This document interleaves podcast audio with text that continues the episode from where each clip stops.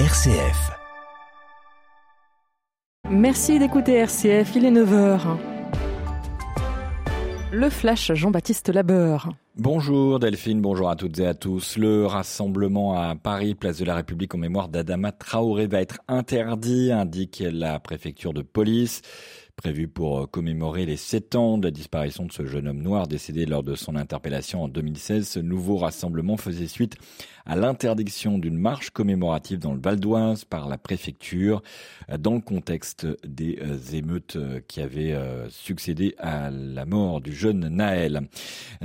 Contre les violences policières sont d'ailleurs annoncées aujourd'hui dans plusieurs villes de France. Une deuxième victime de l'explosion de la rue Saint-Jacques à Paris est décédée hier. Une femme grièvement blessée dans l'effondrement de l'immeuble le 21 juin dernier a succombé à ses blessures. Elle était une employée de la mutuelle Saint-Christophe. Le tribunal judiciaire de Paris reporte sa décision concernant le blocage en France de cinq des principaux sites internet pornographiques et ce jusqu'à l'examen de recours devant le Conseil d'État des éditeurs concernant les modalités de restriction de l'accès de ces sites aux mineurs. La guerre en Ukraine est entrée aujourd'hui dans son 500e jour. Kiev a obtenu des États-Unis la livraison de bombes à sous-munitions. Une décision jugée difficile par le président américain Joe Biden. Le président turc Erdogan le réitère lui son soutien sans équivoque à l'Ukraine après la visite de son homologue ukrainien Volodymyr Zelensky hier. À quelques jours du sommet de l'OTAN, Erdogan estime que l'Ukraine mérite de rentrer dans l'Alliance Atlantique. Toutefois, cela n'interviendra pas à l'issue du prochain sommet, précise Washington.